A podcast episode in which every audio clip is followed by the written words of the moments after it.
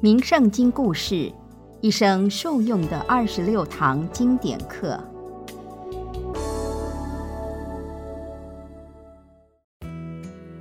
各位听众平安，名圣经是关圣帝君留给世人的珍贵经典，教导我们如何修养良善品德。今天想与您分享一则唐代名臣张巡。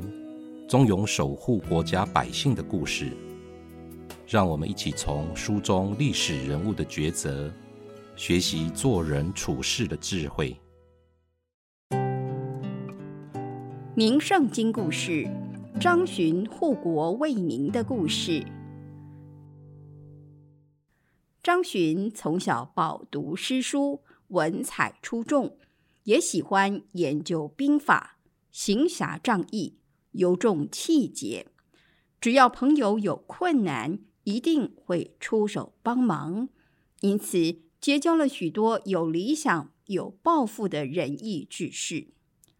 唐玄宗开元末年，张巡进士及第，担任县令，因政绩考核为最高等，任满后被召回长安。当时正值杨贵妃的堂兄杨国忠把持朝政，有人劝张巡投靠，一定会受到重用。但张巡毫不犹豫地回绝说：“此人当权是国家不祥之兆，身为朝臣，岂能助纣为虐？”不久，张巡就被调往偏远的地方担任县令。张巡到任后不久。便开始整顿纲纪，将当地侵占公堂、欺压百姓的土豪劣绅通通抓了起来，并推行清廉简约之风，因而受到全县人民的爱戴。后来安史之乱爆发，安禄山攻下唐朝的东都洛阳，随即称帝，国号大燕。张巡于是决心。率领人民共同起兵抗敌。张巡平日待人诚恳，胸怀坦荡，在军中更是号令严明，赏罚有度，能与部属同甘共苦。每次作战皆身先士卒，亲临阵线，因而全军上下无不奋勇效力，常能以寡敌众，屡建奇功。唐肃宗时。燕国进攻睢阳城，睢阳太守徐远紧急向张巡求助。张巡遂率领三千余兵来到睢阳，与徐远会合。徐远见张巡智勇双全，自愿交付指挥权，邀请张巡主理一切军务。此后，徐远负责调配军粮等后勤工作。张巡则领军作战，在两人密切合作下，燕军数次大举进攻，却始终无法破城。然睢阳被围十个月，食物早已吃尽，在内无粮草、外无援兵下，有人建议弃守，张巡则独排众议。睢阳是江淮屏障，若此时。弃城撤退，燕军必长驱直入，攻陷江淮地区，则我大唐复兴无望。因此，不论如何艰困，即使牺牲性命，我们也要坚守到底，守护大唐社稷啊！可惜到最后，将士仍因饥饿、贫病而再也无力抵抗。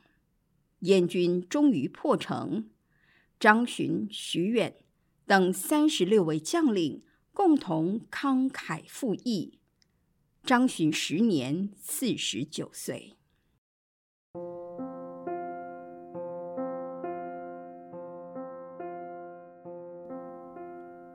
张巡领军阻挡了燕军南下，使得富庶的江淮得以保全。也为大唐朝廷争取了宝贵时间。十天后，唐军一举攻破大燕都城，收复东都洛阳。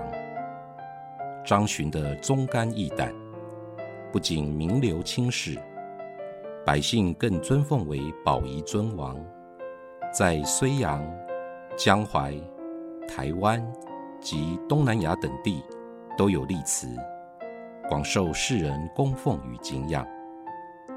无论身份、职位为何，我们每一个人如果都能不畏艰难，恪尽己职，对自己以忠正心自我约束，坚守正确原则；对他人以真诚心实践承诺，且凡事以负责心勇于担当，完成应尽责任。如此一来，自然会为团队。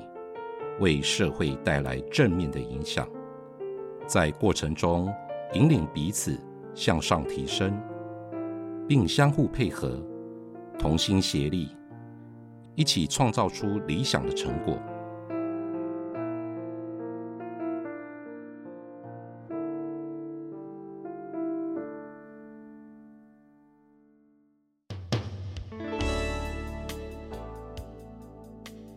名圣经故事蕴含跨时代的正向力量，能帮助我们放下烦恼，净化身心，开创圆满的人生。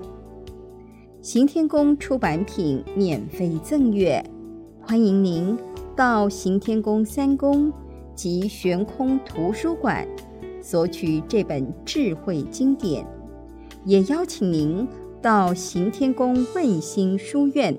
脸书专业按赞，掌握最新有声书讯息。行天宫愿人人读好书，说好话，行好事，做好人。